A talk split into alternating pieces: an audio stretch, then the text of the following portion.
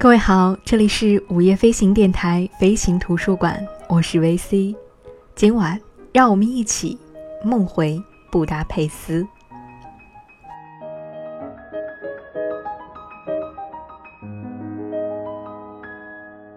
我总是梦见布达佩斯，而且总是想回到那些房屋和街道上。就是说，我在梦里总是作为某种被召唤物而存在。如同神话里诗神倾听赛人歌声的水手，那歌声似乎从遥远的地方、遥远的时间传来，微弱而持久。我却可以清晰地分辨出其中的歌哨声、咖啡馆的杯盘声和电车的喧闹声。我像摇篮曲中的婴儿，栖息在这歌声里。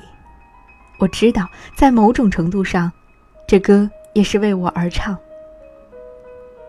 一觉醒来，飞机已经开始下降，周围是陌生的面孔、陌生的语言。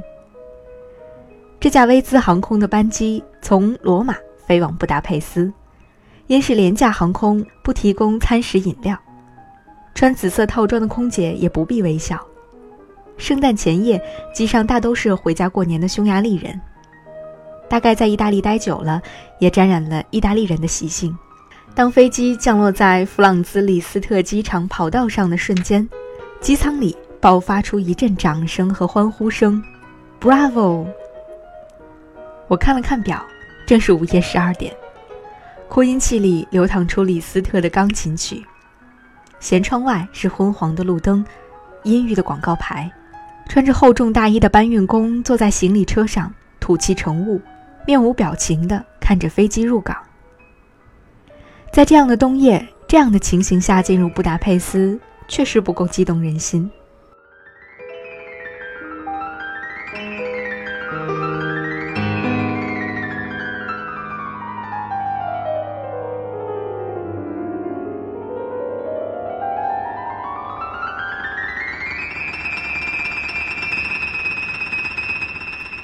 拉着箱子出站，用信用卡支付了机场小巴的费用。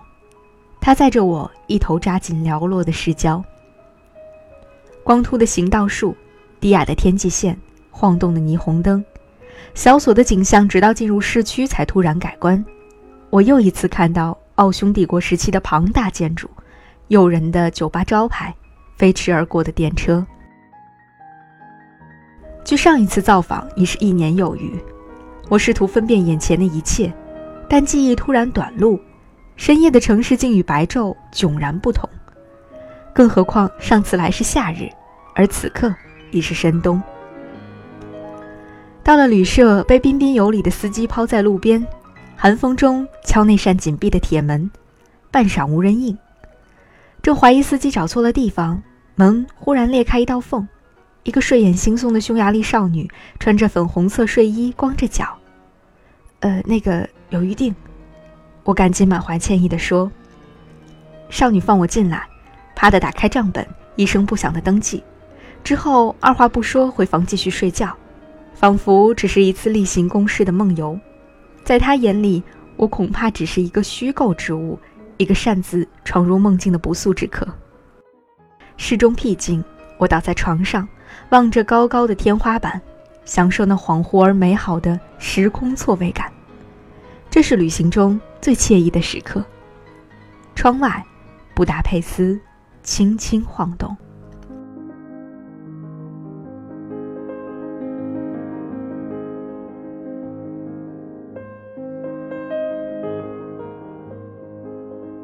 布达佩斯轻轻晃动，像杯中的托卡伊贵腐葡萄酒，金黄明亮，带着蜂蜜的芬芳。第二天一早。当我步行走过伊丽莎白大桥，去往位于布达一侧的盖莱特温泉时，我惊喜地发现，布达佩斯依然如我夏天来时一样，弥漫着帝国气息。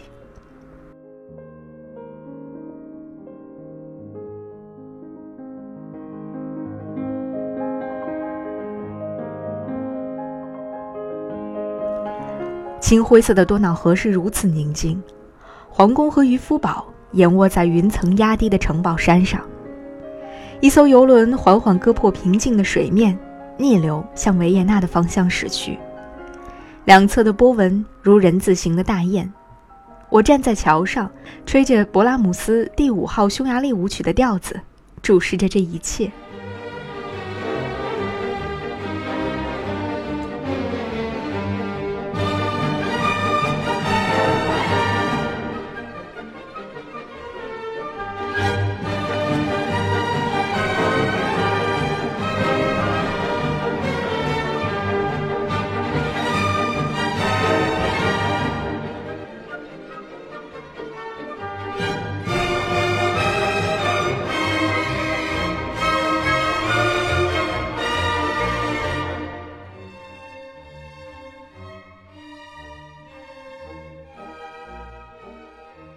天色微微发青，一个穿着黑色风衣的垂钓者凝视着水中的浮漂，风掀动着他脚下黄色的落叶。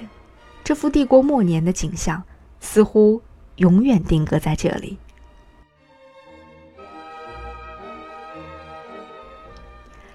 有些城市会不断的衰老，有些城市永远年轻，而布达佩斯这样的城市则永远定格在某一时期。他的容颜并不随时间而改变。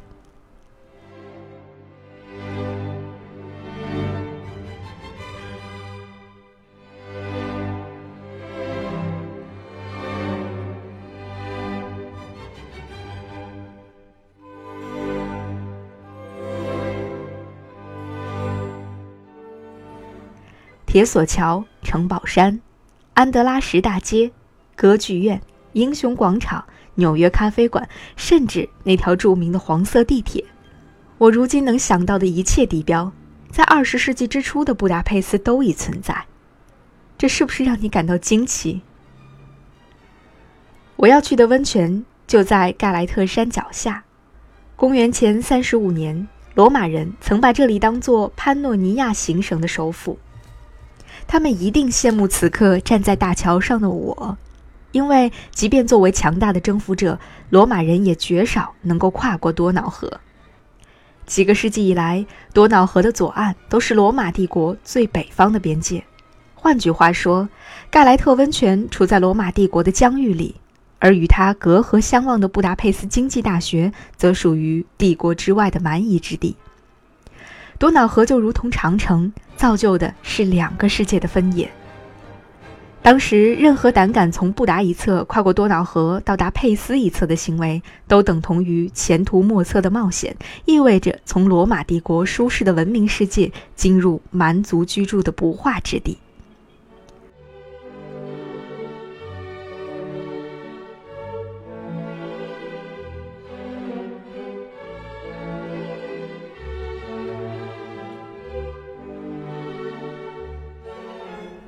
我沿着盖莱特山的小路拾级而上，地上铺满了落叶。夏天时，这里一片葱绿。从多瑙河上吹过来的河风，轻柔地拂过每个人的面孔。我看到盖莱特主教的青铜雕像伫立在山间，右手高举十字架，左手怀抱圣经，俯视着自己殉教的多瑙河。山顶手持棕榈枝的自由女神像。是为庆祝苏联解放匈牙利而修建，原名解放纪念塔。然而，匈牙利和苏联的敌对由来已久。1956年和1992年，解放纪念塔两次险遭拆毁，后来改为自由女神像才被保存下来。布达佩斯从不缺乏惊心动魄的故事，更不缺乏旖旎多姿的风景。当我站在盖莱特山的观景台。河对岸的佩斯如同《清明上河图》的长卷在眼前展开。那边是国会大厦，这边是格雷沙姆宫四季酒店，再往东一点就是著名的瓦茨大街。我曾在街上的咖啡馆度过夏日漫长的午后。那艘游轮依然像夏天一样停泊在岸边，上面有布达佩斯最出名的爵士乐酒吧。我还记得一天晚上。我步行经过索菲特酒店，布达佩斯的留英们立刻围上来，操着刻意而为的美国英语和我搭讪。如今，记忆与眼前的风景交织，不由让人感叹：简·莫里斯说：“故地重游是否值得？”是的，布达佩斯是我早想回来的地方。